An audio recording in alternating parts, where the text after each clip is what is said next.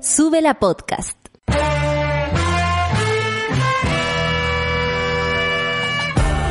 Cuando despiertas en otra sintonía, ves las cosas que otros no ven. Si a veces sientes que estás viviendo en Mordor, o como diría mi abuelita, te sientes como chancho en misa, este es tu lugar. Bienvenido al grupo de contención más diverso de la historia.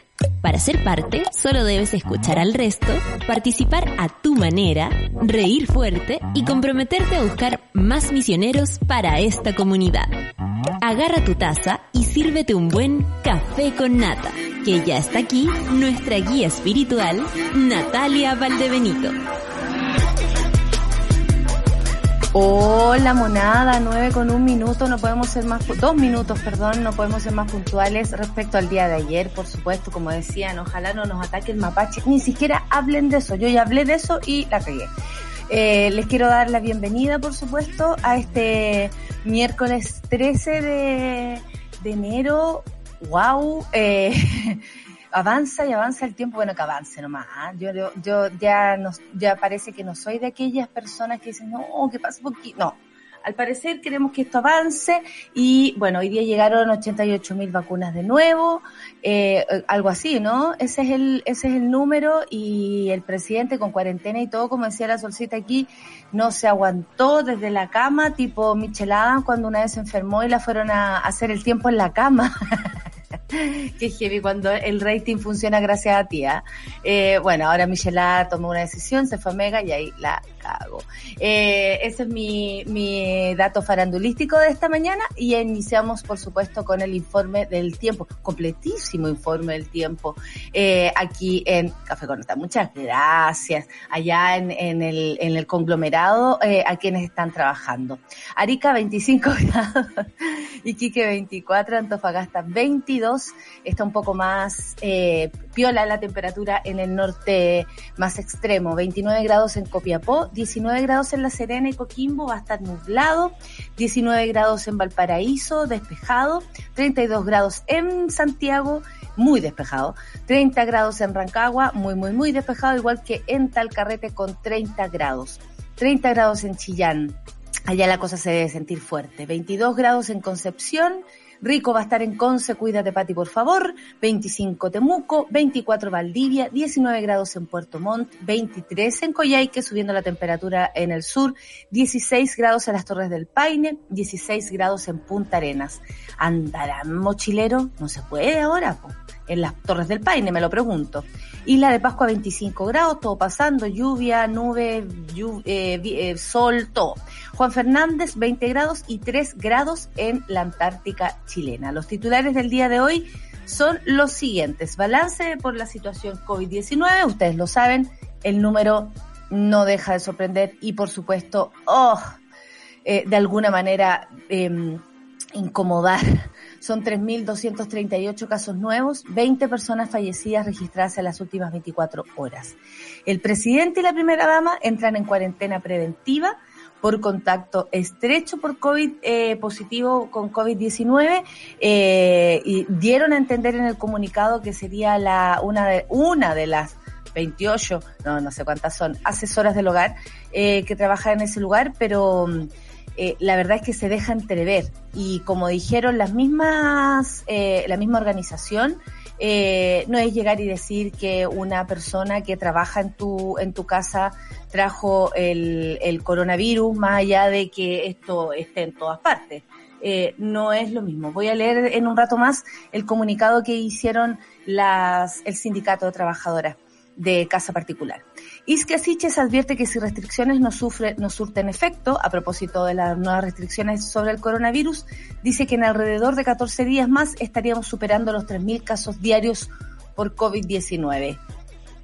Isquia, la verdad es que le achunta básicamente porque ellos están en contacto directo con eh, la red de hospitales y clínicas y saben perfectamente cómo va aumentando la cosa y además pueden eh, ver hacia el futuro según eh, los, los, expertos, ¿no? Sería bueno que el gobierno eh, escuchara.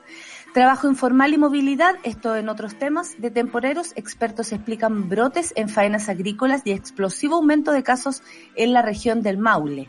Bueno, me imagino que están siendo los trabajadores, las, les trabajadores que no pueden dejar de, ir a las faenas, ¿no? No pueden dejar de el trabajo, como dice informal, y la movilidad, por supuesto. O sea, es como una mezcla fantástica para el coronavirus. Y el Mineduc anunció regreso a clases presenciales para el primero de marzo. Si esta persona no se gana por último el premio al más perseverante del curso, yo francamente no sé para qué va a existir ese señor Figueroa. Eh, y es loco que con estos números, con estos eh, pronósticos, por ejemplo, lo que acaba de decir Iskia Siches, que en alrededor de 14 días podríamos llegar a estar superando los 100.000 casos diarios, el Mineduc insista insista con la entrada de los cabros a clase, francamente.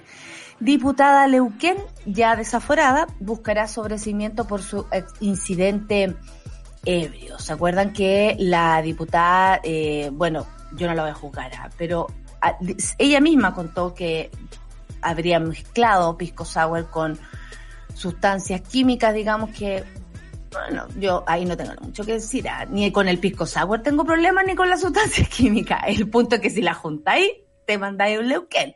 Ese es el problema. Pero por separado, de hecho, es temprano, pero medio sé. ¿Saben qué? Me da una gana de pisco sour.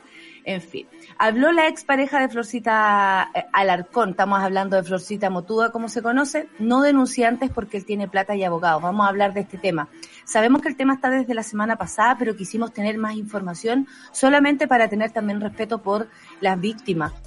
Eh, no llegar y decir, oye, denunciaron y no tener eh, su versión o, o esto mismo, estas mismas razones. Eh, y sabemos que las personas y las mujeres no denuncian por muchas razones en el momento preciso que ocurren las cosas. Además de estar viviendo una situación horrible, eh, bueno, ponerse en el caso de más encima tener que explicarlo 20 mil veces, ser recontra victimizada y en contra más encima de un diputado, o sea, eh, la verdad es que hoy día hablaremos de eso a propósito de estas denuncias. El FBI advierte de posibles protestas armadas de seguidores de Trump y cuáles serán las medidas de seguridad en la inauguración de Biden. Bueno, Trump eh, dijo que no iba, eh, pero si el FBI dice que advierte posibles protestas armadas, es posible, no digo porque yo crea totalmente en el FBI, que me importa. Pero mm, la verdad es que, de acuerdo a lo que pasó en el Capitolio la semana pasada, no es nada de raro imaginarse que esto pueda volver a ocurrir. Son las nueve con nueve minutos y nos vamos a escuchar Viola con Bronco Yote. Café con nata en suela.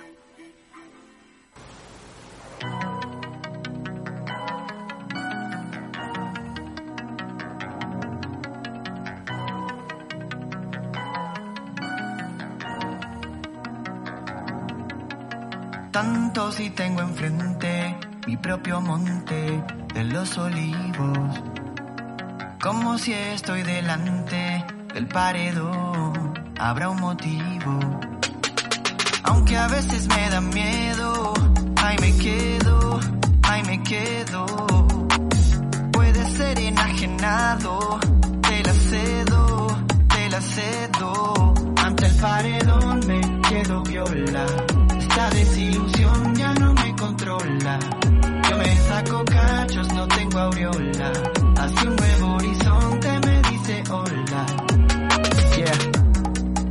gran partido, pero soy bueno. Lo hago de nuevo, era que no. La unión es el poder supremo. Si estás fuera, eras. Pero si me niego a estar dentro, me estaré yendo a tu encuentro. Tanto que ser no me concentro. Lo mío es subir de lateral y centro atrás. Eso hasta que te hacen la contra. Eso hasta que te marcan de a. Aunque a mí no soy un desastre. Tanto que cuentas nunca pasó y lo cuentas igual hasta que te pasa. Tanto que duele del celular lo guardas debajo de la carcasa. Mi paz te dejo.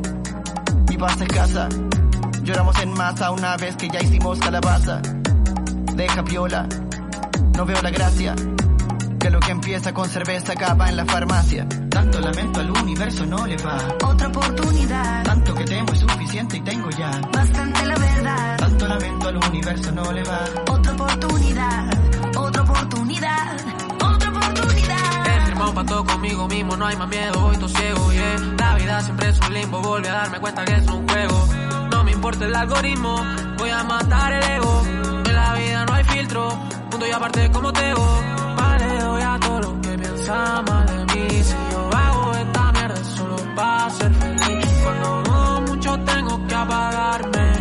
Pero hablando un par de lones para calmarme. El paredón me quedo piola. Esta desilusión ya no me controla. Yo me saco cachos, no tengo aureola. Horizonte me dice hola. Ante el paredón me quedo piola. Esta desilusión ya no me controla. Yo me saco cachos, no tengo aureola. Hacia un nuevo horizonte me dice hola.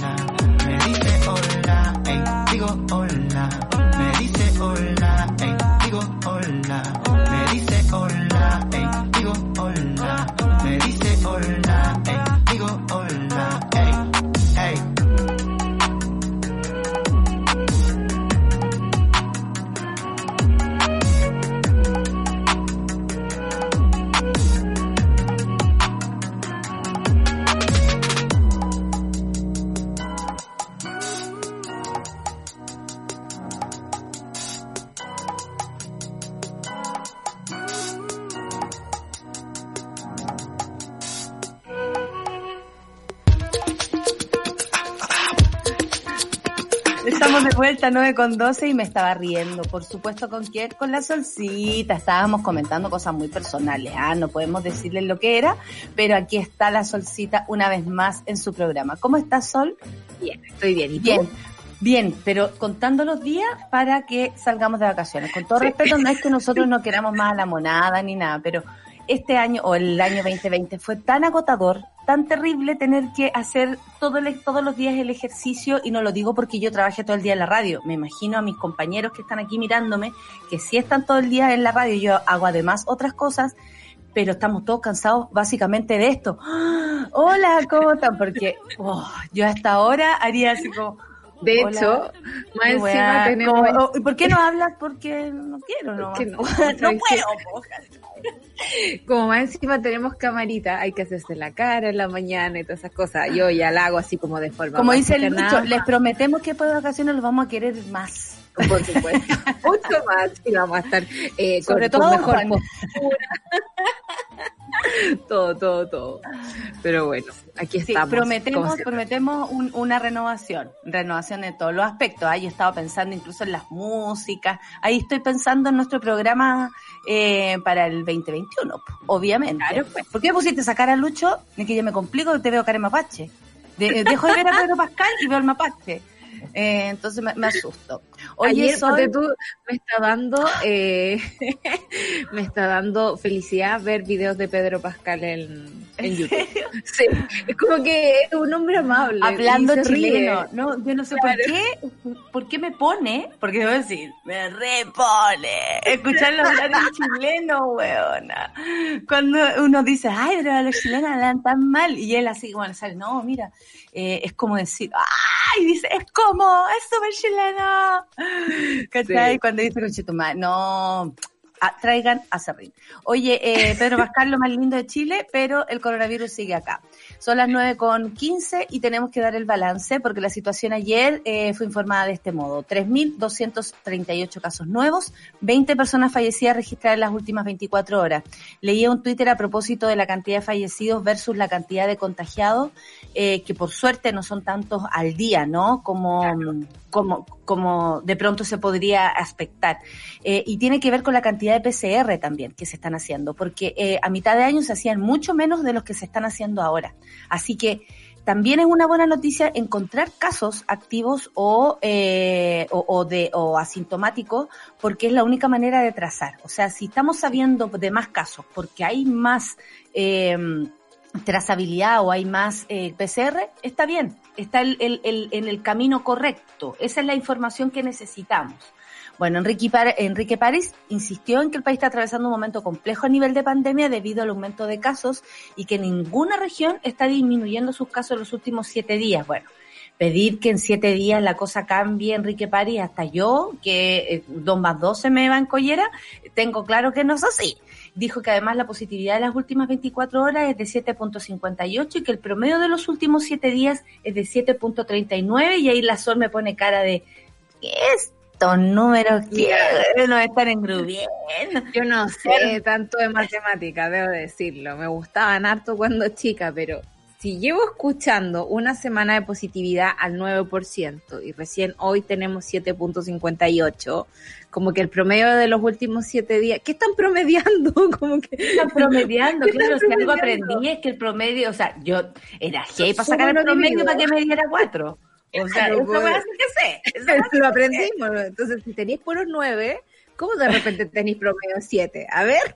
Claro, No me claro. cansa, no me Es como cansa, tener puro 5 y después tener promedio 7. Es como tener puro 4 y luego tener promedio 6. No Por se entiende. No se entiende y yo creo que eh, si bien es bacán que cada vez se hagan más exámenes de PCR y que la red de laboratorios se extienda, eh, también el sistema tiene que funcionar de forma completa. Entonces, por ejemplo, si en Arica se suspende la trazabilidad porque no hay plata en la municipalidad, Que es lo que pasó la semana pasada. Tenemos un gran forado que va en contra de la estrategia de Paula Daza de eh, detectar, trazar, aislar, No, ¿cachai? es que hablemos de las respuestas de Paula Daza. Por. Ayer, que, no, y yo lo voy a decir así, qué weá, Paula Daza. Porque que nosotros igual pensaba, esta No, mujer todos los días tiene, tiene el de- síndrome de diciembre, claramente. Si está cansada, yo también la mandaría dos, dos semanas a su casa a encerrarse. Pero eh, para que descanse, porque todos necesitamos descanso, eso está claro. No, eh, en ese aspecto no vamos, no vamos a diferenciar.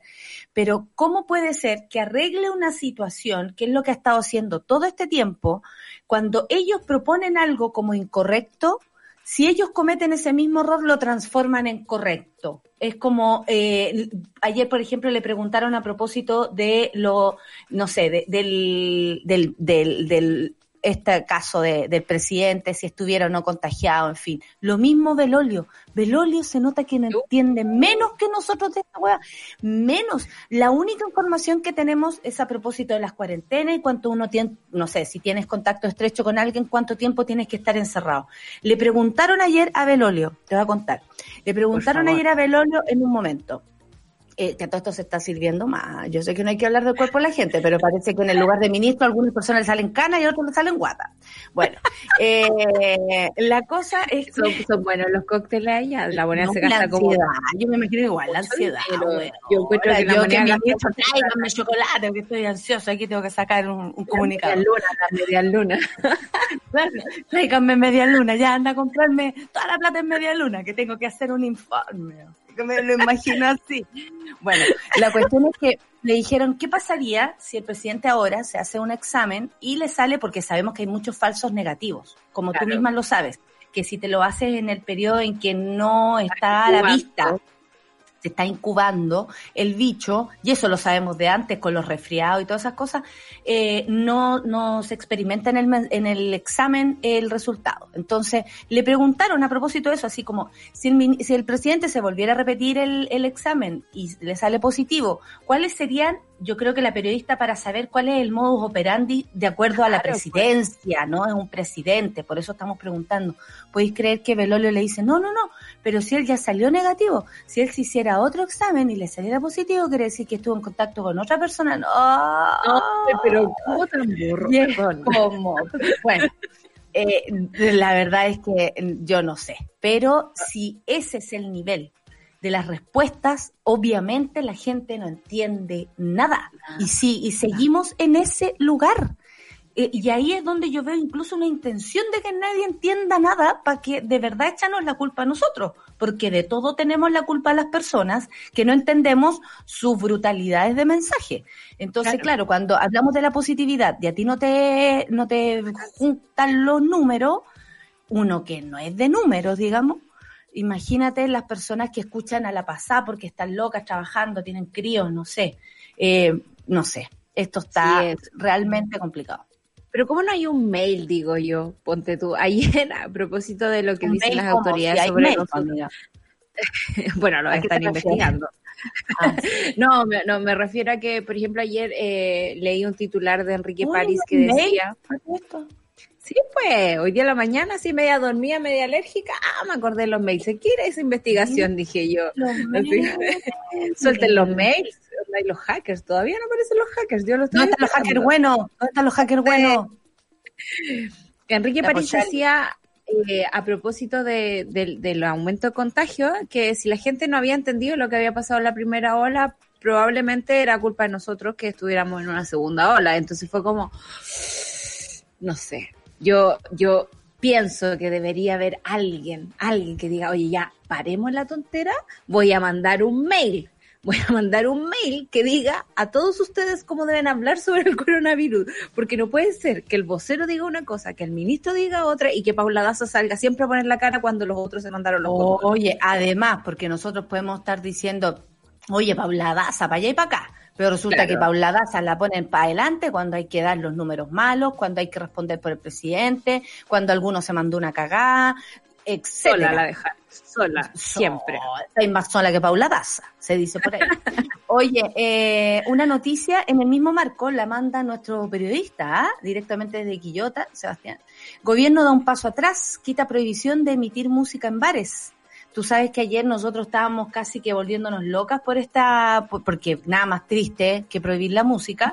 Eh, y ahora, según el ministro de Economía, esto quedó solo en una medida de recomendación. ¿Viste, caché, caché que ni siquiera perseveran con su idea mala?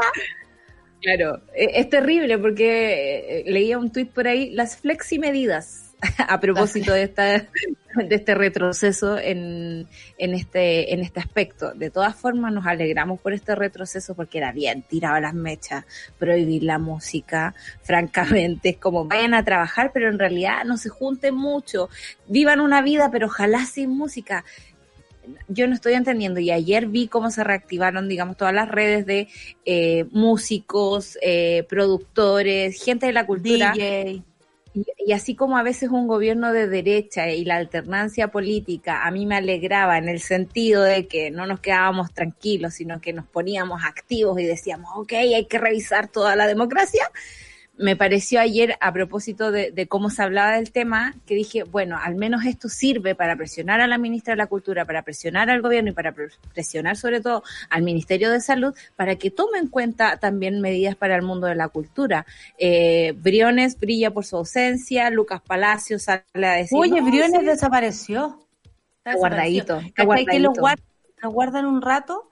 Bueno, ayer yo estaba pensando, hoy está guardado el presidente. Y ahora sabemos por qué. Porque el presidente y la primera dama entran en cuarentena preventiva por contacto estrecho con positivo COVID-19. La información fue confirmada esta jornada, eh, ayer, desde la presidencia y se indicó que hasta el momento ambos se encuentran sin síntomas, porque ustedes saben que esta gente no tiene síntomas, y arrojaron en el, en el test PCR eh, realizado ayer. Lo cual ayer lunes. Sí, el Ayer lunes, lunes. porque ayer se supo la noticia. Claro, ayer ¿Esto se supo la noticia. No, es que es muy extraña la cronología de esto. Es como que lo mandaron a, Ah, a cuarentena, pero no le hicieron el PCR al tiro, sino que le habían hecho uno el lunes, que me imagino que debe ser como el PCR en la moneda, así como todos los lunes el presidente se tiene que hacer un PCR. Sí, o, o si no se lo hacen a él, se lo hacen a la gente que lo rodea. Exacto. Lo más seguro, Entonces, porque si no va a tener la, la nariz así, le va a Pues, o sea, además para quedarse tranquilo, para que "Oh, uy, se me quedó pegado el hisopo. Oye, hay trendy topic, Natalia, no soy yo, ah, no, no se asuste, no soy yo. No sé, no sé. Sí, pero, Mi pero papá me va a llamar, ¿eres tú? No, no soy yo. Estoy segura. Fue súper loco que, mm, que anunciaran esto justo después de hacer una actividad rodeado de policías, por supuesto. Ustedes saben que el presidente hace pautas a las ocho y media de la mañana y a las dos y media, una, cuando empieza el noticiario. Ayer estaban en, una pauta y eh, de repente anuncian que entra en cuarentena y yo decía, y toda esa gente que estaba con él en este momento, queda como contacto estrecho, también va a tener que hacer cuarentena. El Es técnico que agarró el micrófono, por ejemplo, Claro. porque, porque a lo mejor los demás se pueden proteger, los que estaban lejos les da lo mismo. No creo que nadie se le acerque mucho tampoco. Eh, ayer decían, ya, Morel contacto estrecho, ¿a dónde? Pero bueno, eh, oye, me quedé pegada, pero eh, lo importante es esto. Les cuento. el Sindicato de Trabajadores de Casa Particular dijo eh, y puso un Twitter a, a propósito del comunicado de prensa del gobierno que dice eh, que ha sido notificado por contacto estrecho, en fin, eh, diagnosticado a una persona que trabaja en su domicilio. ¿Esto qué significa? Eh, para ellas, de- dicen, el gobierno de Chile informa que una persona que trabaja en la casa del presidente ha dado positivo. No señala directamente, pero entendemos que se trataría de una trabajadora de casa particular, de un o una, ¿no? Porque también puede ser, Claro. no sé, un jardinero u otra persona. Volvemos a llamar a la atención sobre los protocolos de protección de trabajadoras y trabajadores de nuestro sector. Me parece que es súper importante el llamado que hace la, el sindicato porque mm, tiene que ver también en cómo las personas eh, que trabajan en casas de gente que no se cuida, no vamos a decir que el presidente y la, y la primera dama son de aquellos porque no tenemos idea de su comportamiento diario.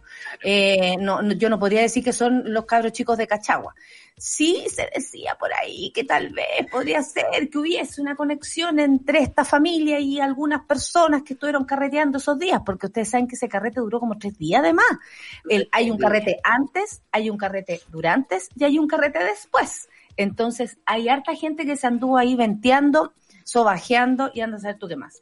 Entonces, gente a, a propósito que no, no ha dado como la verdad al respecto. Hoy día Alguna- serie de salud de, de allá de, de, de la quinta región y decía, bueno, la verdad es que hemos entrevistado a un montón de gente y todos nos dicen que no, que no estuvieron ahí, que no fueron contacto estrecho, incluso la gente de los audios y era como, me están, o sea, más encima no están eh, clarificando su situación y poniendo en riesgo a otras personas, que también fue lo que primero que pensamos, ¿no? Estos niñitos vuelven a la casa, alguien les recoge la ropa del suelo, alguien les hace la comida, ¿cachai? Y esas personas están absolutamente desprotegidas por la actitud de estas personas. Entonces, como, Exactamente. Y además anda, anda una de las personas, creo, eh, eh, perdida.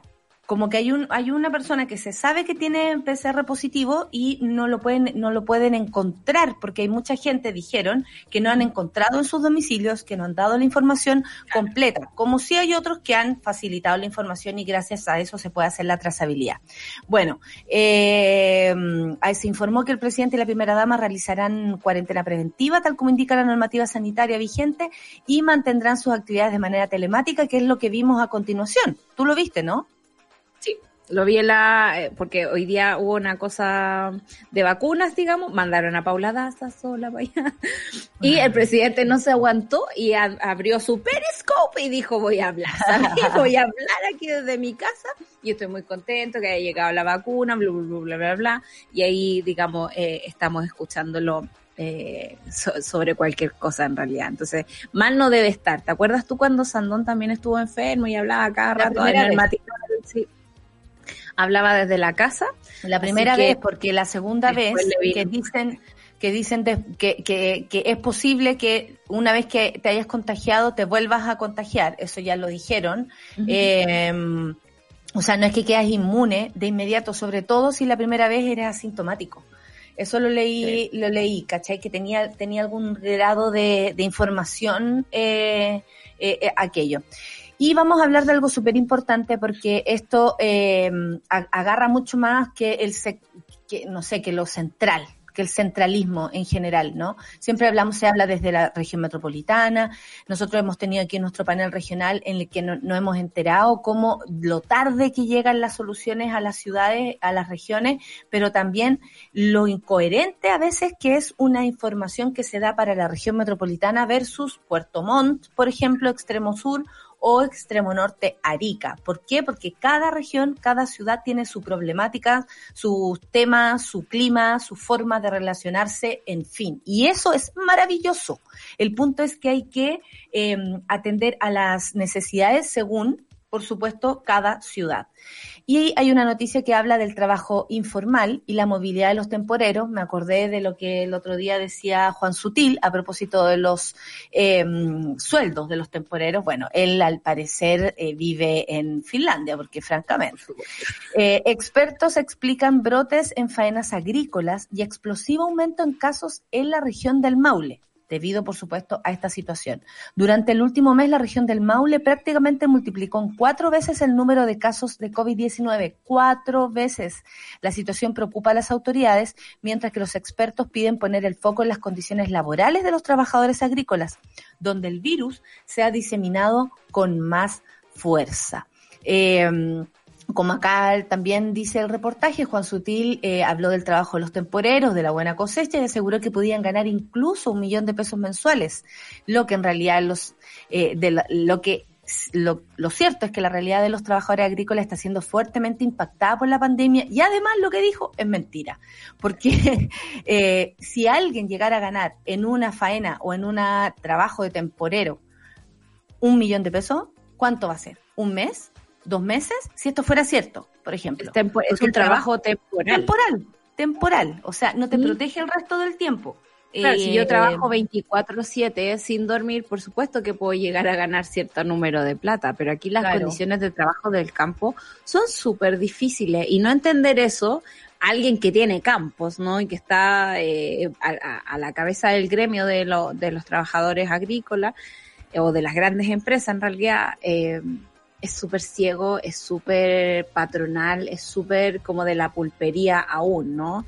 Eh, y lo que pasa en la región del Maule, a la, por ejemplo, yo que estaba en la sexta región, eh, llegaba ahí de alguna forma, ¿no? Porque los trabajadores se mueven mucho. Yo a mí toda la vida me ha llamado la atención que en las mañanas, en la carretera que va de San Fernando a Santa Cruz, por ejemplo, van los trabajadores en bicicleta porque es la forma más fácil de llegar a las faenas, pero hace un tiempo atrás empezaron a existir, por ejemplo, los furgones. Los furgones pasan a buscar a la gente tipín 5 en la mañana para que se vaya enterando el señor Sutil, eh, porque es más fácil trabajar sin el sol en tu cabeza todo el día. Eh, y salen estos furgones que yo me imagino van apretados, van con la gente adentro, van con las ventanas cerradas, no es como un lugar de protección total. Y lo que ha pasado en los campos de Chile es que tení gente entrando a trabajar y al rato tenéis que cerrar la faena porque eh, hay un gran brote, un gran contagio y todos tienen que devolverse para la casa. Por lo tanto, esa continuidad del millón de pesos que crees útil que ganan las personas, incluso este año se ha visto mermada por eh, producto del COVID, porque las cuarentenas por COVID no son cortas, digamos, son de 11 a 15 días. Entonces, claro, eh, preocupa porque además eh, en Curicó, por ejemplo, se dispararon los contagios, en Talca se han disparado los Amiga, contagios. es cosa de que uno si va el, por la carretera y echa una miradita eh, entre los camiones de choclo que van botando choclo en el camino, también podéis ver las micro, las interregionales que van llenas y tú ahí ves trabajadores, estudiantes, de todo. Eh, pero van llenas sin ningún tipo de cuidado. O sea, de hecho, me tocó ver incluso personas sin mascarilla. Y pensaba, deben ser trabajadores, deben ser personas que tal vez ya incluso son capaces de decir tiro la toalla porque tengo que trabajar, no me voy a andar, o sea, no le quiero poner más tensión a mi vida, no tengo cómo llegar con el pan a mi casa. Bueno, eh, tanto en Curicó como en Talca, como decía, se posicionaron entre las 20 comunas con mayor número de pacientes contagiados en el país. De hecho, más de la mitad de las comunas de la región de Maule realizan registran, perdón, una tasa de incidencia superior a 100 casos activos por cada 100.000 habitantes. Así que para que se vayan haciendo la idea y por supuesto no dejemos las regiones fuera de nuestra discusión. Son las 9.34, nos vamos a ir a escuchar la canción de Mamita, que es Luis Miguel y Lucerito. Todo el amor del mundo yo te daría. Bueno, vamos a escuchar eso, canción de Mamita para el día de hoy y volvemos con más noticias porque ustedes saben, coronavirus, presidente, ley de aborto, desbordes, te metieron a Marinovich por el... Así, todo vamos a hablar aquí. Café con Atenzuela.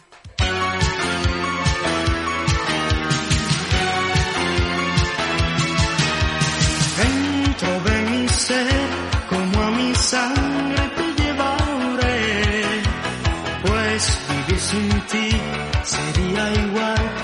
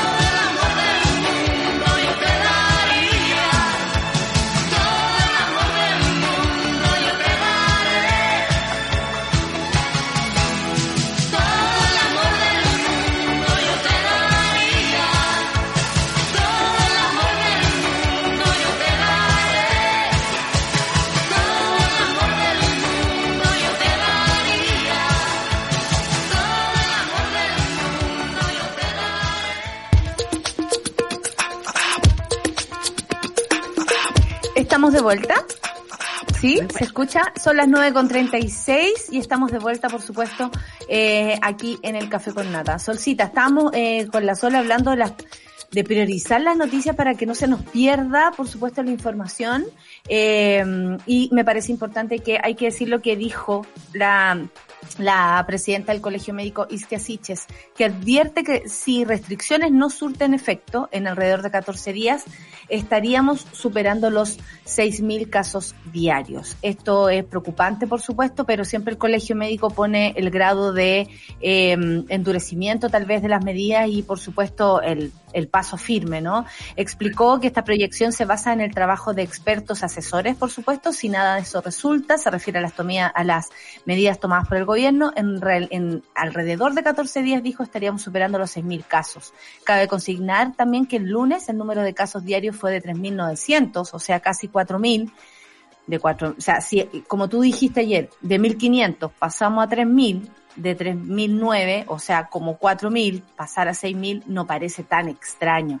Manifestó que el 2021 debe ser proyectado como un año que no se logrará el control total de la pandemia, sin duda que las vacunas van a ser una buena respuesta, pero tenemos que pla- planificar el año pensando que es poco probable que logremos un control total a pesar de la muy necesaria eh, que es la inoculación, o sea, a pesar de estar algunos vacunados.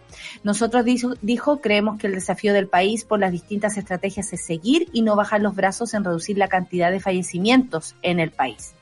Habló también de los permisos eh, de realizar deporte, en fin, y expresó que eh, de acuerdo a lo aprendido en la pandemia, que eso me gusta, que de acuerdo a lo que vayamos aprendiendo, porque por lo que por eso te hablaba de lo de Belolio, que en el fondo es no haber aprendido nada. Tú sabes que un día lunes te puede salir negativo y el miércoles te puede salir positivo el examen PCR por el sistema corporal, porque tu cuerpo todavía no lo, no lo expresa, en fin. Bueno, ahí está la desinformación. Dijo que las actividades al aire libre son de bajo riesgo, no como estamos viendo en el metro o aglomeraciones. Eso también para priorizar de pronto que las personas se puedan estar, podamos estar en lugares públicos sin molestarnos unos con otros, sin hacer eh, atochamiento, pero disfrutar de un momento, por último, hacer deporte con mascarilla como es co- conveniente, por supuesto. Manifestó además la preocupación por los permisos interregionales, no porque salgan de vacaciones, dijo, sino que sospechamos que la presión en balnearios de reducido tamaño es preocupante. Estamos hablando, por ejemplo, el caso del Canelo, Algarrobo, que mostraban esas imágenes, son playas chicas. Hay playas que son enormes. Por ejemplo, el norte de Chile tiene playas enormes. Pichilemu es enorme. Pero está lleno Pichilemu-. Está pero es enorme, pero es una gran playa, ¿cachai? Eh, pero eh, a- en relación al Canelo, que es un espacio súper reducido, francamente es muy distinto cómo se puede aplicar en un lado y cómo se puede aplicar en el otro. Dijo además que estos permisos se dieron sin inyección de recursos ni testeos activos en comunidades que tienen mucha población flotante. Bueno, vamos a estar, eh, por supuesto, súper atentos a lo que diga el colegio médico eh, eh, a propósito de todo, todo lo que vaya a suceder. Sobre, sobre todo porque ellos siempre han puesto la atención en la prevención y no en poner pañitos fríos después cuando la emergencia está desatada. Ellos prevén, digamos, que el, el- los 6.000 contagios diarios van a ser posibles en algún momento, que eso va a poner una presión sobre el sistema de salud pública, sobre todo. Y claro, eh, siempre aquí hemos hablado de que quizás vamos a tener que vivir en un estado súper especial de la materia, con el bicho al lado, y aún así la gente va a tener que ir a trabajar, va a tener que cuidarse, va a tener que hacer un montón de cosas, pero la comunicación por parte de las autoridades nunca tiene que ver con eso. Para Gloria Hood, por ejemplo, como que el metro y las micros no desaparecida en acción también. Claro, no, está ahí en, en otro proyecto, está, está en otra. No, está en porque no se han contagiado a los choferes. Claro, es como, claro, o sea, además, que el chofer protegidos es el, el vector de, de y además asumiendo que son los choferes, son los, los claro, los, los agentes de contagio. Y no, po, el chofer, el señor que sube, la señorita, el caballero, todo poca es gente, todo digamos. es- Sí, en Santiago al menos las micros van más o menos llenas. Entonces, claro, eh, y, y es súper clave lo que dice Isque Siches también sobre el, el, el no entrar, el no entregar eh, recursos para que se haga testeo y trazabilidad en las localidades donde está llegando la gente. O sea, ese- esos datos se saben, se saben dónde se piden más permisos, dónde está la gente acumulada y creo que sería fácil, digamos, por parte del gobierno llegar ahí y no lo está haciendo. Oye, mira, y el Pablo, a propósito de Pichilemo, que dice, concuerdo con la nata, la playa de Pichilemo es enorme, pero hace un alcance. El pueblo en sí es pequeño y colapsa rápido. Solo un banco, solo un hospital. Toda la razón, Pablo Piña, tienes toda la razón. De puro borracha no me acordaba de eso porque para mí Pichilemo es lo máximo de mi juventud. La- Con pandemia, pandemia, el banco siempre tiene cola en verano. Siempre, siempre, totalmente, si no había que ir a sacar plata a Santa Cruz. ¿Cómo olvidarlo? La doctora Isquia Siches dice largamente con brillo pone la realidad, eh, la irrealidad de la que transita este gobierno. Eh, bueno, y a propósito de las cosas que están ocurriendo en el país, cuando son las 9.42, eh, hoy día el Congreso inicia este miércoles la discusión del proyecto para legalizar el aborto hasta la semana 14 hoy la marea verde, como le llaman en Argentina, eh, viene hacia Chile. Yo, la verdad, y voy a ser súper honesta, me toca la pechuga, no va a pasar nada, eh, básicamente porque tenemos al, al peor gobierno del mundo, entonces obviamente que no, eh, no asegura ninguna facilidad para la mujer, menos seguridad y mucho menos libertades. Entonces agradezco que las diputadas, agradezco todo lo que se vaya a hacer y por supuesto hoy día en el panel feminista vamos a hablar más en profundidad de este tema eh, con la gran invitada Lorena Fríes. Eh, eso quería decir por un lado. Por otra parte, ¿qué pasó con Desbordes y Cast? Porque ustedes saben que eh, estas personas son capaces de acostarse entre ellos para mantener sus privilegios. Entonces, ya sabemos la endogamia que hay, ya sabemos eh, eh, cómo se relacionan y que les da lo mismo los valores de unos y otros, porque en algún momento Desbordes se descartó totalmente de lo que era la figura de José Antonio Cast. Sin embargo, cuando hay que presentar candidaturas, son capaces de meterse a la misma cama si es posible. El punto es que ayer eh, Mario Desbordes, verdad o no, yo aquí doy el derecho de la duda, porque no sé qué tan cierta es la- el enojo del señor Desbordes, eh, luego de conocer la candidatura de Tere Marinovich, se les metió esta flaca a la, a la lucha de la constitución cuando es una mujer que lo único que habló fue mal del proceso social, mal del cambio de constitución. Habló que era plata que se iba a gastar en constituyentes. Ahora ella quiere ir por ese dinero. No entiendo nada. Francamente, o sea, el nivel de inconsecuencia es tan grande que llega a un punto de ser desvergonzado. Encuentro que esta gente es sinvergüenza, pero en el mayor significado de la palabra, sin vergüenza, o sea, no tienes ningún tipo de pudor en pasar por encima incluso de tus palabras con tal de tener un lugar donde se pueda proteger lo que yo tengo en mi bolsillo y para mí, cuando yo protejo mi statu quo, yo protejo esto de tomarme un pisco sour que me lo traiga la nana el día sábado.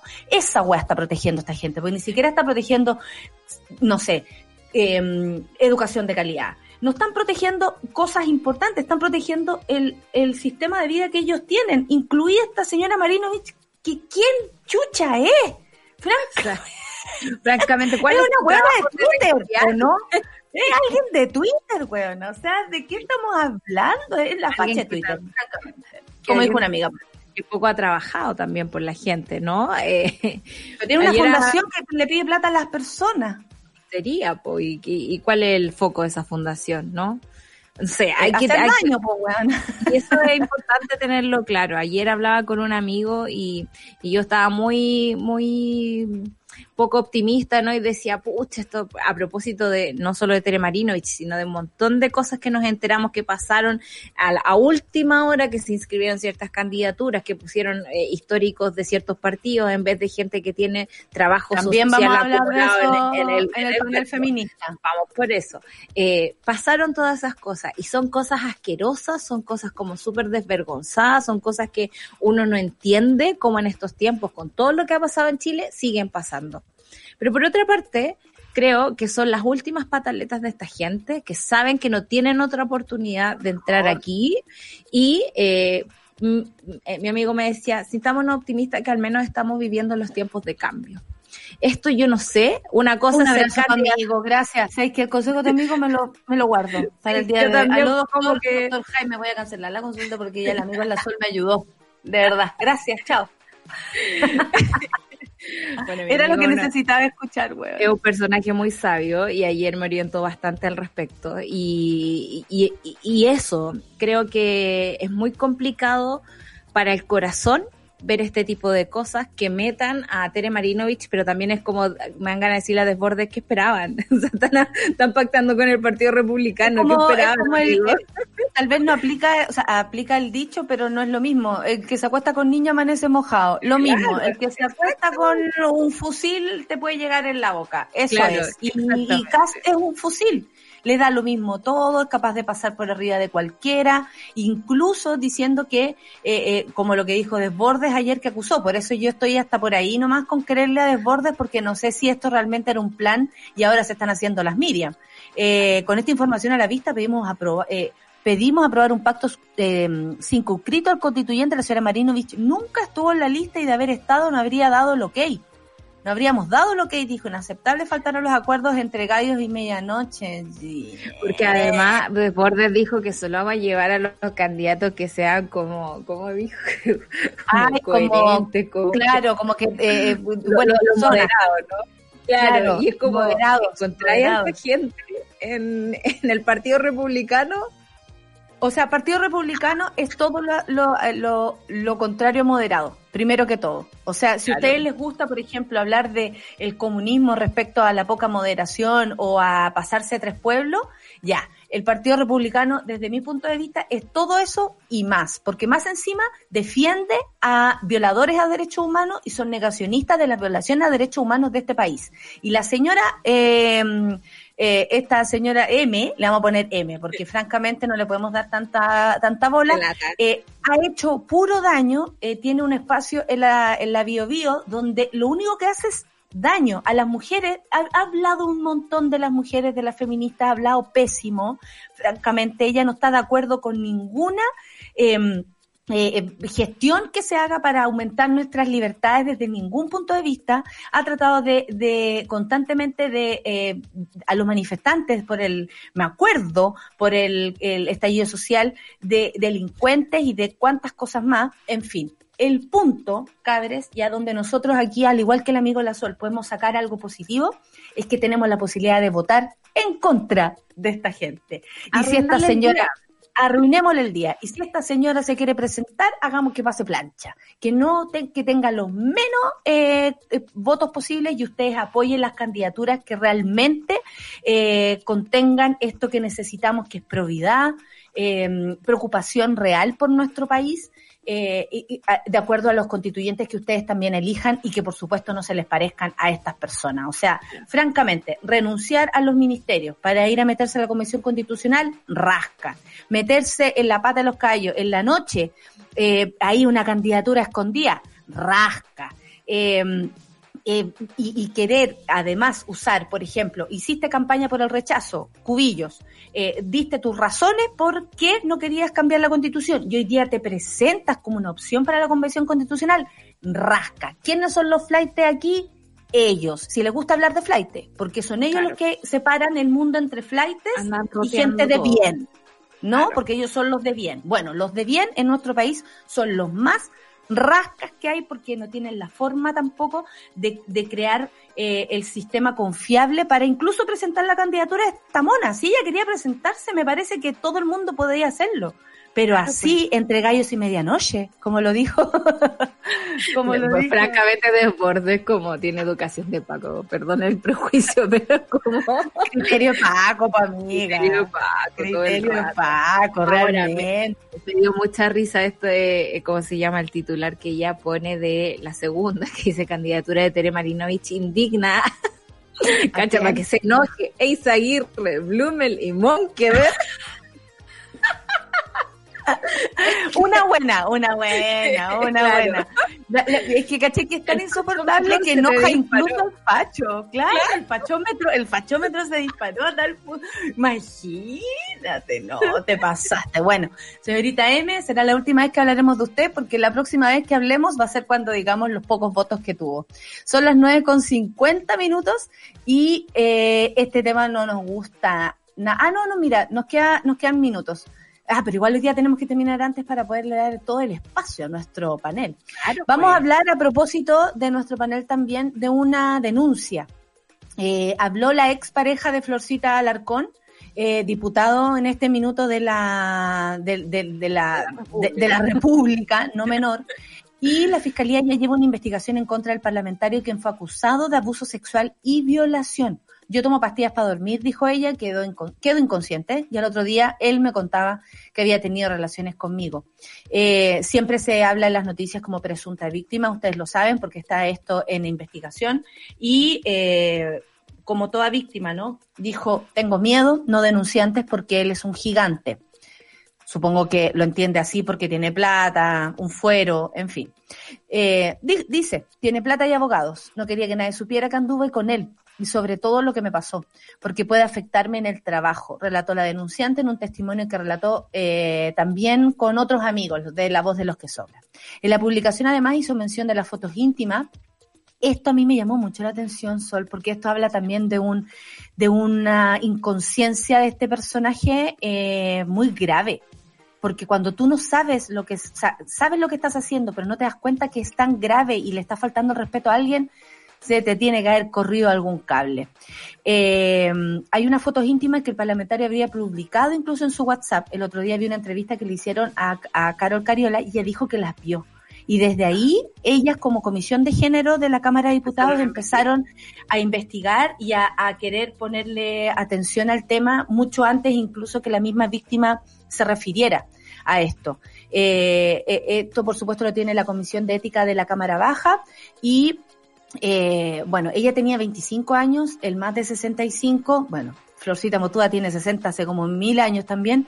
Eh, estaba muy mal, mi familia me dijo que esto no era normal, tienes que denunciar, en fin. O sea, ella cuenta todo el contexto y nosotros lo único que queremos acá en nuestro programa, como siempre, es que las personas que se sientan víctimas y que han sido víctimas, por supuesto, también de abuso, eh, en fin, eh, y de todo lo asociado al tema, eh, puedan sentir este como un lugar protegido. Queremos la investigación, queremos saber qué hizo, qué no hizo Flor Motuda y nos da exactamente igual que sea un diputado de la nación, incluso es aún más terrible porque como se ha hablado, quienes tienen privilegios, quienes tienen la posibilidad de tomar decisiones por usted en un, en un hemiciclo, quienes tienen eh, más plata, quienes tienen abogados, quienes tienen, en fin, un montón de, un círculo de protección, con mayor razón deben actuar bien. Él renunció hace algunos días a la Comisión de Cultura y también al Partido Humanista. Sin embargo, aseguró que probaría su inocencia. Vamos a dejarlo eso en visto porque francamente no tenemos idea qué va a salir de acá. El único punto es que ella dio su testimonio y eso es más que importante. Son las 9.55, usted le mm, impresionará que nos vayamos a una pausa ahora, faltando solo cinco minutos para las 10 de la mañana, pero nuestro panel feminista lo pide, así que nos vamos a escuchar música para luego volver con nuestro panel feminista y corporación humanas, por supuesto. Blackpink con Love Sick Girl. Eso es lo que vamos a escuchar. Por supuesto, no tengo idea de la web que estoy hablando porque soy una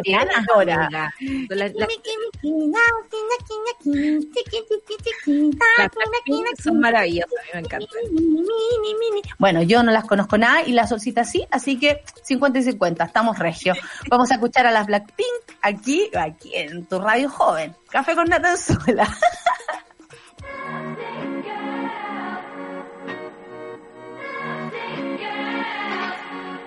영원한 밤 천은 없는 방에 우릴 가둔 love What can we say? 아파도 외치는 love. 다치고 망가져도 나물 믿고 버티는 거야. 어차피 떠나면 상처 조성인 채로 미워하게 될걸. 끝장을 보기 전 끝낼 순 없어. 이 아픔을 기다린 것처럼 I'm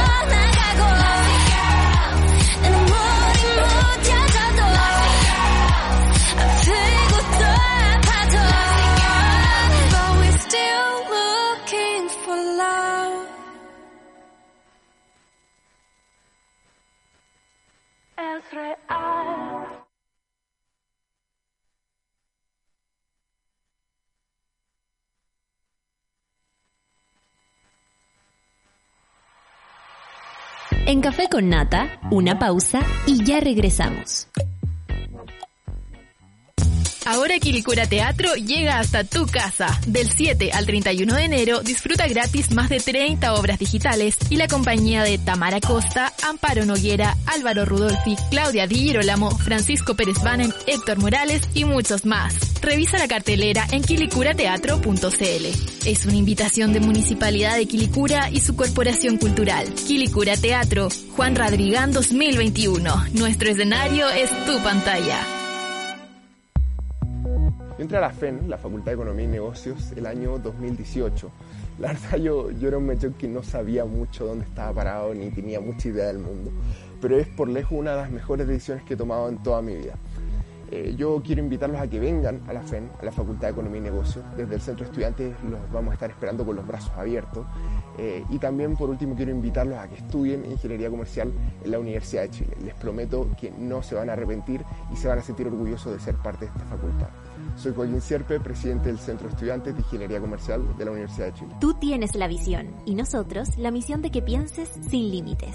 Admisión 2021. Estudia Ingeniería Comercial en la Facultad de Economía y Negocios de la Universidad de Chile. Postula y vive una experiencia única. Las historias del nuevo Chile necesitan un medio independiente.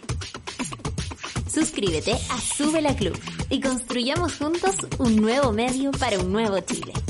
Baja la app y súbete a Sube la Club.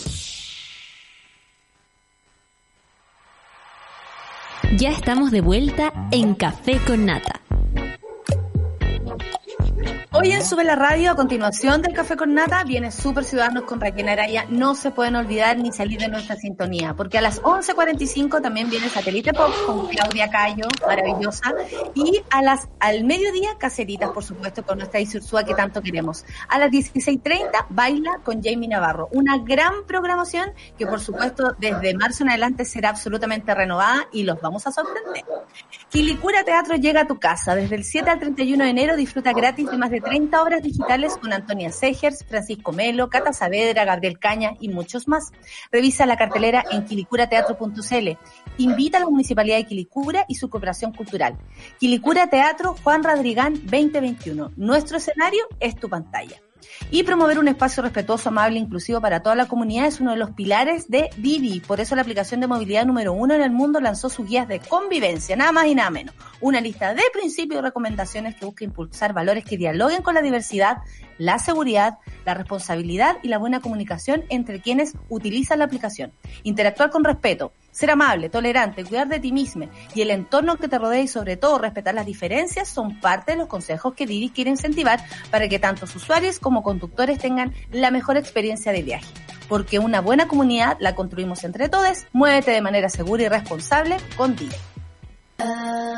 Ya nos movilizamos para impulsar un montón de cambios. En este año decisivo seguimos siendo protagonistas.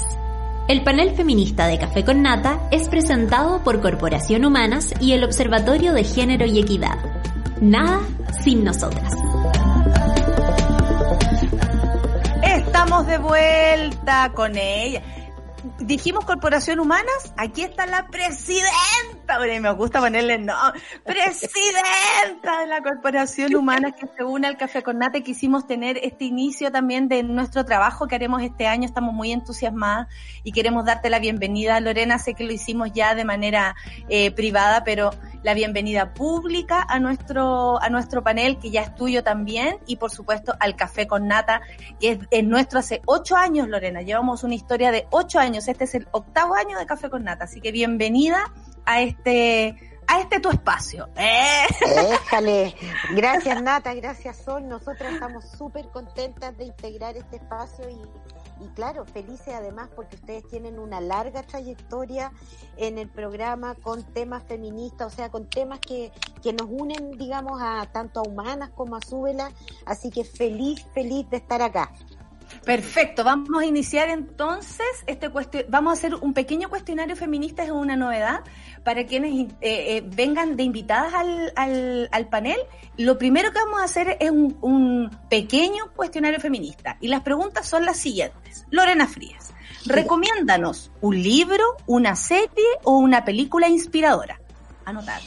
Mira, de lo último así que leí, y creo que muchas de ustedes lo deben haber visto en serie, es eh, el hand, el cuento de la criada. Yo creo que eh, hace mucho tiempo que no leía una novela que te pone en un futuro que es el contrario al que todas queremos y que muestra a dónde podemos llegar si seguimos, digamos, con este tipo de, al final, de, de, explotación, de servidumbre, de esclavitud de las mujeres, porque eso es lo que muestra, la esclavitud de las mujeres, yo lo recomiendo, creo que ahí se ven detalles del presente que si uno extrapola así hacia el futuro, dice, no, para allá no. Y activa, por lo tanto, las ganas de cambio. Eso para mí sería como, si pueden ver la serial también, pero siempre preferible el, el libro. Esa sería mi novela. Perfecto. También te quería preguntar, ¿a qué mujer hay que ponerle atención, ya sea por su activismo, trabajo o recomendación tuya, Lorena Fríes? Mira, yo trato de no personalizar mucho, así que diría primero que nada eh, a los colectivos feministas que se van articulando, diría, por ejemplo, la Asamblea Feminista Plurinacional, que es un espacio diverso, y diría también la Coordinadora 8M, como las dos grandes coaliciones que hay hoy día que agrupan feministas y que han puesto, lo han puesto todo en la calle, lo han puesto todo, digamos, en su demanda y que están hoy día, son parte, digamos, de las candidaturas para la constituyente, así que van a haber feministas muy top allí. Y, y si tengo que decir a lo personal a alguien, eh, yo sigo mirando a la Bea Sánchez como como una forma distinta de, de, hacer política y me encanta verla, digamos, en su lenguaje, en cómo presenta las cosas, en que siempre tiene por delante a las mujeres, a las feministas. Esa, para pa allá centraría yo la visión. Mira, de una panelista antigua a una panelista nueva del Café con Nata, ¿qué tal? Y del panel feminista más encima, nuestra querida Bea Sánchez. Regálanos, Lorena Fríes, una frase feminista tuya o de autora o de alguien que hayas escuchado por ahí, que admires y que nos quieras regalar. Mira, es, es medio perna, pero, pero hay una, hay una filósofa que se llama Rosa de Luxemburgo. Sí eh, que es de principios del siglo XX, pero siguen gustándome mucho las cosas que ella decía. Y había una frase que decía, eh, por una sociedad eh, socialmente, donde todos seamos socialmente iguales, seamos humanamente diferentes y seamos totalmente libres. Eso creo que reúne lo que, lo que todas queremos, todas y todos los que estamos por, eh, por la autonomía, por el bienestar y el desarrollo de las personas. Maravilloso termina nuestro cuestionario feminista del día de hoy con la presidenta de la Corporación Humana, quienes nos van a acompañar además todo este año y agradecemos por supuesto que estén aquí con nosotros. La Comisión de Mujeres, Lorena Fríes y Equidad de Género de la Cámara de Diputadas y Diputados inicia hoy la discusión del proyecto de despenalización del aborto hasta las 14 semanas de gestación. La marea verde se habría venido a Chile.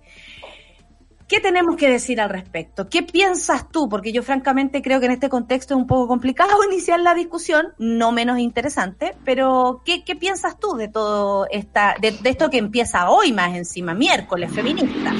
Es que mira, las cosas cambian porque eh, las cosas que en algún minuto se veían como una locura, un año después se ven como, ¿cómo no?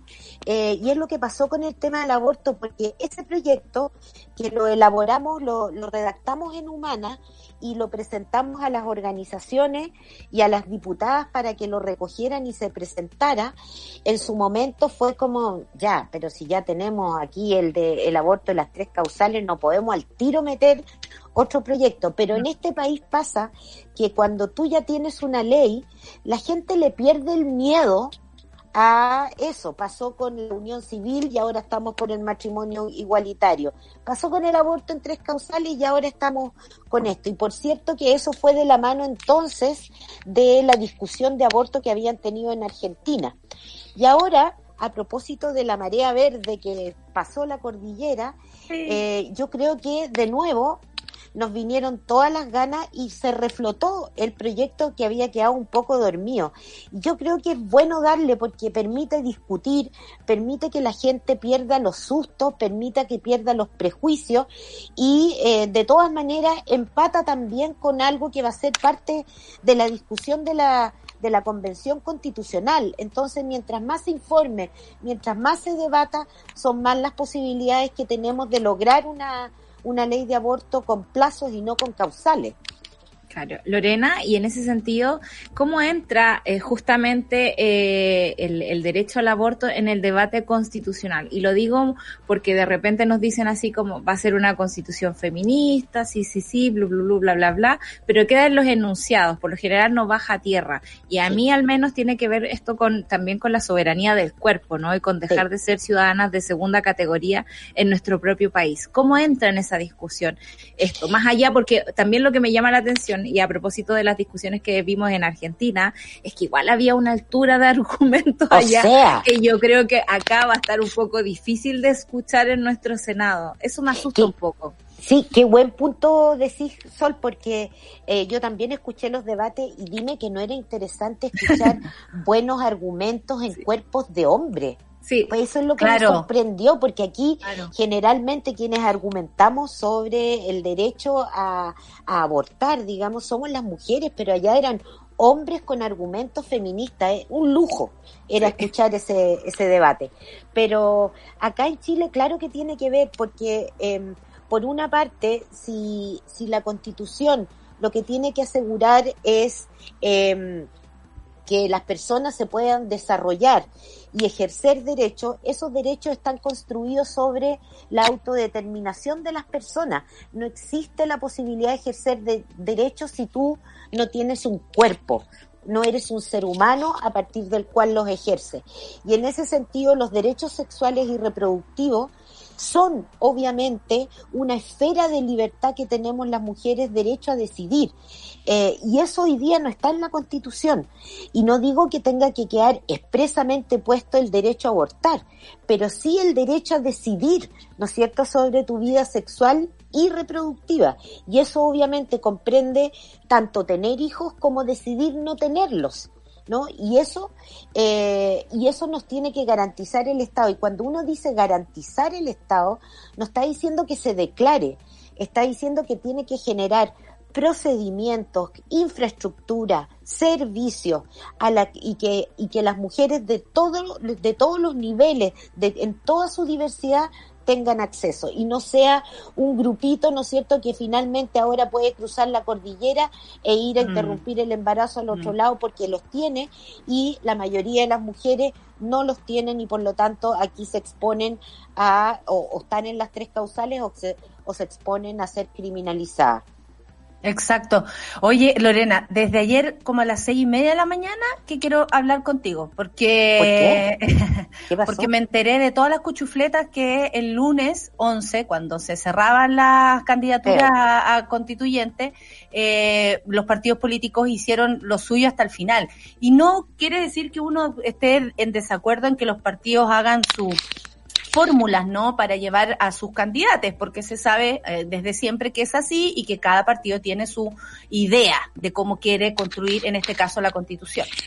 Por ese lado ya se podría llegar a entender, pero ¿qué pasó con Teresa Valdés? Ah, Yo aquí les voy a les voy a decir, ella eh, es investigadora y coordinadora del Observatorio de Género y Equidad, licenciada en Sociología por la Universidad Católica de Chile, doctorada en Ciencias Sociales de la UBA, esto fue en Argentina, y además la pres- nuestra eh, una de nuestras prese- eh, no sé, de nuestras referentes, creo yo, que vivas, cercanas, a- de las cuales podemos sacar un montón de experiencia feminista y al mismo tiempo información y la intención de hacer una, una constitución feminista.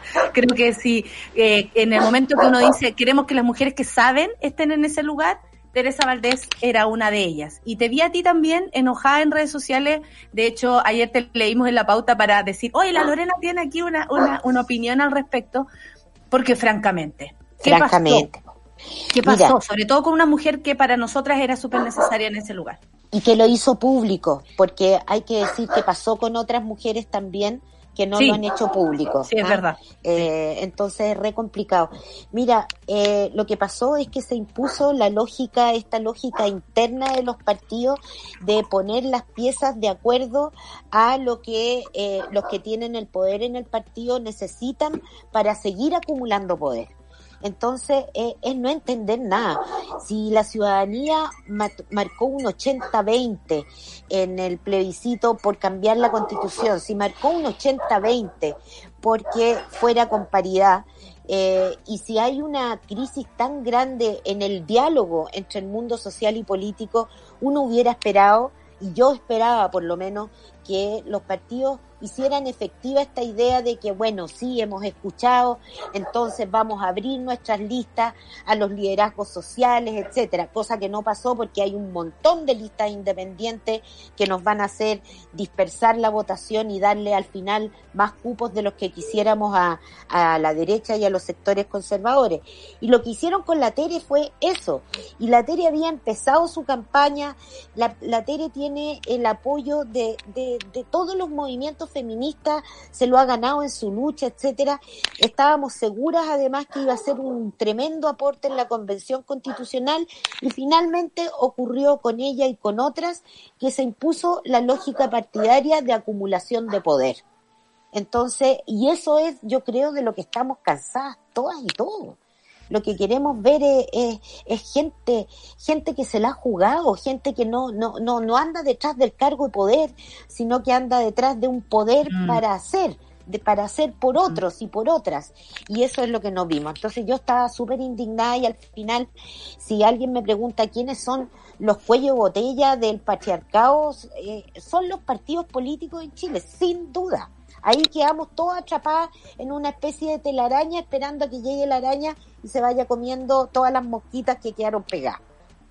Qué locura. Qué locura. Eh, Sol, ¿quieres decir algo? Sí, yo quería preguntar eh, al respecto, porque nosotros fijamos rumbo, digamos, en el programa con respecto al panel feminista en el Café con Nata, que es aquí donde vamos a centrar nuestra discusión constitucional, sobre todo con los temas que nos interesan a las mujeres. Entonces me gustaría preguntarte eh, cuáles son esos temas que tenemos que estar súper atentas, que tenemos que estar ahí amarradísimas a la bibliografía para estar revisando y que a ti y a la corporación le parecen importantes, digamos, que estén eh, marcados en esta nueva constitución. Así, mira, si lo pongo primero en conceptos, yo diría, una, la igualdad de género. La igualdad de género que significa que finalmente en la sociedad la distinción de género, el que seamos hombres o mujeres o diversidades sexuales, no es, no marca ninguna diferencia para el ejercicio de tus derechos. Eso. Lo segundo, para mí por lo menos, es hablar de la idea de paridad y de democracia paritaria, que no es solo rellenar los cupos al 50% del Estado, sino que es en todas las actividades sociales, políticas y económicas, las mujeres estemos en los mismos espacios que los hombres tomando las mismas decisiones. Porque lo que hemos aprendido es que si no hay mujeres en los espacios de poder, las agendas de las mujeres no avanzan y por lo tanto tenemos que estar en todos esos espacios.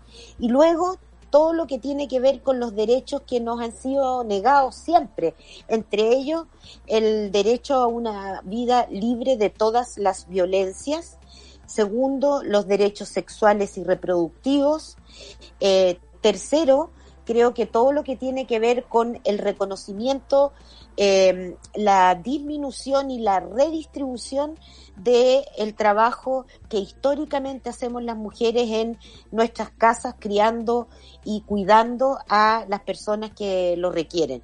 Para mí esas tres cosas que pueden tener muchas otras cuestiones que tocan la Constitución, como por ejemplo que los organismos sean más colegiados que unipersonales, que hayan mecanismos de democracia directa a través de plebiscitos para temas importantes, que podamos sacar a una autoridad si no cumple, pero esas son cosas que están dentro de este marco que pueden asegurar que lo que nos, nos, nos aprieta como, como, como desigualdad estructural puede ser, un, es, esa constitución va a abrir el camino para ir superándola. Para mí esos son como temas clave. Oye, Lorena, ¿y cómo nos planteamos eh, esta conversación que me parece a mí, por supuesto, todos los puntos que dijiste absolutamente eh, importantes para poner en la mesa? Pero ¿cómo lo hacemos con este tipo de personas? Los que son capaces de cambiar un día en la noche a una gran candidata como Teresa Valdés y otras más eh, por meter el, en el cupo a un Insunza o a no sé quién. Eh, ¿Cómo? Eh, ¿Por qué? ¿Por qué lo digo? Porque la mujer en lugares de poder molesta desde su voz hasta su presencia. Molesta cómo hablamos, molesta cómo nos referimos a las cosas, molesta que tengamos también otros contextos, por ejemplo, que tú llegues tarde porque tienes un hijo y lo pasaste. Todo lo que eh, eh, atañe a la mujer pareciera que por mucho que le sirva, porque le sirve al patriarcado, les molesta, ¿no? Es como, ah, la mujer, puta, está embarazada, puta, eh, tiene un hijo, puta, se tuvo que quedar, puta, se tuvo que quedar cuidando a la mamá, ah, la- ya, todo lo que componemos. Pero también les molesta que ocupemos lugares de poder, les molestan las Lorenas Fríes, que hablan claro y fuerte y ocupan... Eh, o han estado en, en tomando decisiones. Eh, ¿Cómo, por ejemplo, y, y esto de pronto le puede servir a las mujeres que nos escuchan? ¿Cómo tú, con tu experiencia también, Lorena, eh, eh, cómo nos, nos paramos en un lugar de poder sin hacerlo como lo hemos eh, venido viendo? Porque nosotras también tenemos que ponernos en lugares de poder, pero de otra manera, de otra forma. Tenemos que cambiar la forma en cómo también se ha eh, eh, usado el poder en las manos de los hombres, por ejemplo. ¿Cómo, cómo, ¿Cómo nos paramos en este contexto? Porque finalmente es em, queremos cambiar las cosas, pero no hay nada, nada hecho para eso. Eh, Sí. El escenario no está pintado para aquello. Sabéis que yo creo que lo más importante es no pararse sola, Ah, porque cuando uno se para sola, igual eh, te obligan a, a meterte en esas coordenadas del poder que tú dices. Entonces uno se empieza a sentir mal porque llegó tarde, empieza a sentirse mal porque no pudo traer todo preparado. Eh, en fin, empezáis como a pedir disculpas por el espacio de poder que ocupáis. Eh, y en eso creo que la fuerza del colectivo va a ser repotente. Em, por ejemplo, eh, lo que tú decís, ¿cómo nos preparamos para esto? Yo creo que en colectivo, y yo creo que eso es lo que estamos generando ahora, una fuerza potente colectiva que va a estar así con los ojos mirando a cada perno que haya en la convención constitucional y que o las Teresitas Marinovich que estén en la, en la convención constitucional diciendo tontera, agres- agrediéndonos además a todas y a todos, bueno, ahí va a estar la fuerza de las que no estamos metidas dentro de la convención, paraditas afuera, mirando, fiscalizando, denunciando, porque yo creo que lo que sí está claro es que todas queremos un cambio en, en, en, en cómo hemos llevado la vida. Queremos más libertad, queremos no pasarla tan mal, queremos que no nos maten, queremos que no nos peguen. Eh, y eso, que es un mínimo de respeto al final, al final, al final, al final es respétennos, somos seres humanos. Eh, eso yo creo que está, está, está bien como incorporado en eh, las mujeres, más allá de si sean feministas o no. Sí. Y esa va a ser nuestra fuerza. Yo creo que esa va a ser nuestra fuerza. Y no, yo en esto creo que hay que, y hay que ser, perdón que lo diga acá, hay que ser cara y raja nomás. Muy bien. Andar en compañía con mayor razón. Eso. Eso, no ando sola. La compañera no anda sola. Tienes toda la razón, es súper importante porque además eh, eh, la, la mujer también eh, apaña a la mujer y entiende el contexto mucho más rápido de, de cualquier cosa que ocurra. A lo que llama la atención es la poca apertura de los hombres para entender este otro, Nada. este otro lugar del, del, del mundo que somos nosotras. Eso también llama la atención, como que no- nos tuviéramos que conservar en el mismo lugar sin movernos para no molestar eh, y finalmente lo que lo único que queremos es molestar. Tal de hecho, cual. yo siento profundamente que viene este mundo a eso. Solcita. Sí, yo a eso quería agregar que eh, tenemos que aparecer en este mundo sin molestar porque en realidad hace mucho tiempo llevamos subsidiando al patriarcado y me gustaría tomar, digamos, el tema del que tú hablas del, del trabajo en las casas, digamos, ese trabajo no remunerado y también otra cosa que, o sea, nosotras acá en el programa tenemos una agenda que nos acomoda mucho, ¿no? Que es una agenda pro derechos, queremos que haya aborto, queremos que haya tranquilidad, no queremos tener hijos, pero tengo un montón de amigas que me han dicho, pucha, quizás las feministas han dejado de lado, por ejemplo, el debate de cómo maternar en este país, donde no se le permite a las mujeres tener salas cunas, donde eh, es difícil, digamos, trabajar, donde este año de pandemia también derribó un montón de, barreras que las mujeres ya habían derribado hace un montón de tiempo eh, y estamos en una situación difícil en ese sentido. Entonces, me gustaría que nos contaras tú eh, qué ves del otro lado, de ese lado que, que no, no sale tanto, digamos, en las noticias, de esas mujeres que se quedan en la casa, que están padeciendo eh, una pandemia que les ha afectado un montón y sobre todo ese trabajo no remunerado que, insisto, subsidia al patriarcado hace tanto tiempo y por esa razón nos permiten, digamos, eh, hablar de a poquito, estar de a poquito en el espacio público. ¿Tú te cacháis lo que sería una huelga en Chile de las mujeres que hacen trabajo doméstico y, eh, y de crianza no remunerado? Paró, paró el país. ¿Me Claro. entiendes? Ese es el, el- el- lo que no se, no se valora de ese trabajo que históricamente hemos hecho. Pero yo creo que, ¿sabéis que Tenéis razón. Yo, em, si uno ve, y, y, y, a, y a mí por lo menos me, me impresiona, em, la cantidad de eh, mujeres que toman, tomamos en algunos minutos, etcétera, ansiolíticos, antidepresivos. Y eso tiene que ver justamente con este, con, con yo digo, con los cuatro metros cuadrados, ¿ah? Eh, donde uno está todo el día, es como que ve- viera el mundo desde la ventana. Eh, no hace parte del mundo, sino que lo ve desde la ventana.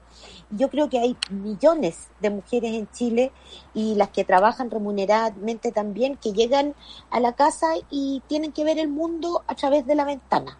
¿ah? Eh, y respecto de, de, de esas mujeres, yo creo que eh, la gran prueba fue justamente la pandemia. La pandemia denunció ese tema y yo creo que no va no hay posibilidad de que ese, de ese que, que todo lo que tiene que ver con el trabajo doméstico y de cuidado, que al final es la sostenibilidad de la vida, eh, no se toque en la convención constitucional. Y es cierto que pudiéramos parecer a veces, a mí me pasó por lo menos en una época que todo lo que tenía que ver con lo doméstico, yo decía, era como Grinch total. Eh, pero resulta que no, no es una cosa de elección. ¿ah? Si yo pudiera elegir si quiero o no quiero, no es una cosa de elección. Viene dado porque eres mujer. Y entonces, aunque tú seas la presidenta de la República, termináis igual haciendo el fin de semana el aseo y los y, y lo y, y todo lo que tenéis que hacer y si no se lo estáis encargando a otra mujer, A otra mujer. con peores condiciones laborales que los trabajadores hombres en general termina haciéndolo. Entonces ahí sí estamos mal. O sea, de verdad que esto es un trabajo, el trabajo remunerado de casa particular es un trabajo de esclavitud. Es un trabajo de esclavitud. Si a eso le pones que las mujeres no remuneradas hacen ese mismo trabajo y además les dicen que lo están haciendo por amor, entonces tú decís, ya, o sea, córtenla.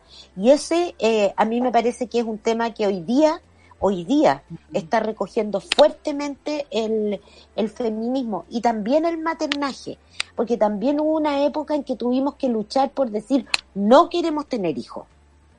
En cambio, hoy día, que era como el otro polo de la idea de que no hay mujer si no es madre. Pero hoy día, la verdad es que estamos luchando por la libertad de decidir si queremos ser madres o no queremos ser madres. Y que ninguna de esas dos cosas sea castigada ni social, ni penal, ni, ni, ni legalmente. Entonces, eh, el feminismo también va, va amoldándose, ¿no es cierto?, a, a las fuerzas y a lo que va surgiendo en los distintos contextos. Y en ese sentido, a mí me parece que hoy día somos eh, eh, feministas mucho más, eh, más amplias de lo que fuimos hace 15, 20 o 25 años atrás.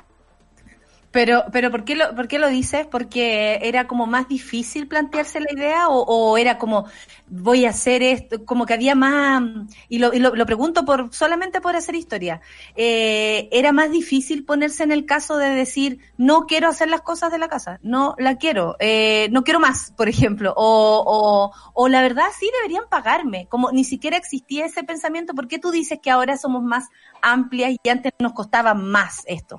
Porque, porque antes, antes Porque también- para entender la lógica feminista Sí, también hay que entender mira, el es que- pasado de nuestro proceso. Es que yo creo que mientras eh, el, el, el cambio que, que ha habido, digamos, en el feminismo tiene que ver con esta irrupción masiva, donde ya no estáis trabajando por la idea de mejorar tus derechos, sino que estáis trabajando hoy día por un cambio en la sociedad en su conjunto. Y a veces los derechos, los derechos se incluyen en un sistema. Y cuando uno dice estamos cambiando la sociedad, estáis cambiando el sistema. Incluso tenéis que pensar nuevos derechos. Entonces yo creo que estábamos Mm. tan constreñidas por la constitución, por eh, los años de transición, que era como ir metiendo cositas de a poquito, ¿no es cierto? Entonces era una agenda bastante más chiquitita y menos ambiciosa. Hoy día nadie puede decir, mira, yo soy feminista, pero me importa un bleo lo que pasa con las mineras y la extracción eh, y la contaminación de las aguas. Hace 25 años atrás teníamos que decir ya, o sea, yo no quiero, estábamos eh, peleando por lo que no queríamos hacer, lo que no nos podían imponer. Hoy día estamos peleando por eso, pero además por todo lo que significa lo que queremos hacer y lo que queremos cambiar. En ese sentido yo entiendo que se como que se amplió la agenda feminista. Me encanta porque así podemos hacer historia y, e involucrar a, a la monada entera y por supuesto a las mujeres que nos escuchan a esta conversación. Aprender también de lo que ha sido nuestra historia como feministas, qué queremos ahora, cómo lo queríamos antes, por qué hemos ampliado la mirada, por qué también tiene que ver el medio ambiente con nuestros pedidos, por ejemplo, con nuestros petitorios, por qué hemos eh, abierto bueno, porque primero somos mujeres y podemos hacer más de una cosa a la vez, pero al mismo tiempo eh, yo creo que hemos demostrado que nuestra visión amplia de las cosas nos permite también ser un movimiento absolutamente eh, que se involucre con eh, las políticas y desde lo más profundo de los cambios de nuestro país y del mundo. Lorena Fríes, ha sido un gusto conversar esta mañana contigo para darle rienda suelta a lo que va a ser nuestro panel feminista con Corporación Humanas, por supuesto. Y nada, muchas gracias por haber estado esta mañana, por iluminarnos, porque Ay, no. se ve una luz, ¿no? De verdad que Ay, ¿verdad? Estoy, estoy en calidad de santa. y te ves así como muy iluminada y queremos agradecerte que hayas estado acá eh, y va a ser un gran año para nosotras con esta discusión eh, sobre la constitución y sobre el feminismo, por supuesto, y todos los matices que esto tiene, porque nos encanta que sea así también, que tenga matices. vemos Nata, gracias Sol. Yo feliz, así que seguimos adelante en la lucha, compañeras. Vamos. Listo, con esa frase cerramos el programa. Muchas gracias Lorena, que te vaya Nos muy bien. Eh, maravilloso, maravilloso cierre entonces para nuestro panel feminista del día de hoy. Ustedes saben, en conjunto con Corporación Humanas, eh, una nueva propuesta para este año y para este panel feminista que crece, crece y crece además. Ya nos movilizamos para impulsar un montón de cambios. En este año decisivo, seguimos siendo protagonistas. El panel feminista de Café con Nata fue presentado por Corporación Humanas y el Observatorio de Género y Equidad. Nada sin nosotras.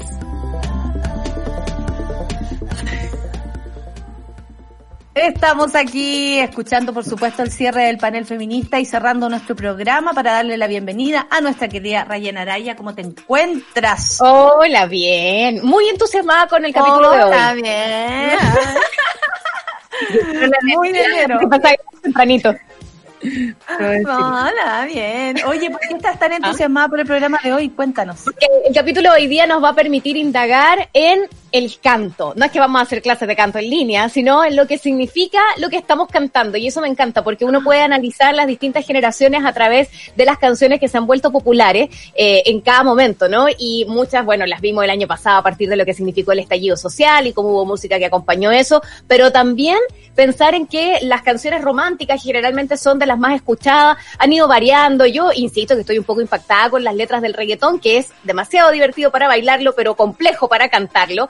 Así que vamos a analizar la literatura de la música eh, junto a Ricardo Martínez, que es justamente académico de literatura creativa, se llama la cátedra en la Universidad Diego Portales, nos va a estar acompañando para hablar acerca de esto. Tiene sus fans por aquí encubiertos, ¿ah? que, que lo leyeron en clásicos AM y todo eso. Así que Ah, hay mucha expectativa. bien. Muchas gracias entonces por este programa que va a suceder el día de hoy. Bienvenido Ricardo Martínez al, a Sube la Radio y nosotras nos despedimos de este gran día miércoles. Muchas gracias Clau, Luis, Charlie, eh, con todo eh, al alto voltaje, el bajo voltaje. También le agradecemos porque así somos, subimos, bajamos, nos movemos. Gracias amigos por su trabajo el día de hoy y por correrla y sudarla. Solcita, nos despedimos Nos entonces. Gracias Monada, con ustedes Rayena Araya y Super Ciudadano Musical. Chao, chao. Eso fue Café con Nata. Gracias por ser parte de esta comunidad y hacer de Mordor un lugar más apacible. Natalia Valdebenito te espera de lunes a viernes a partir de las 9 de la mañana en el matinal más piteado de Chile. Solo en Sube la Radio. Y en otra sintonía.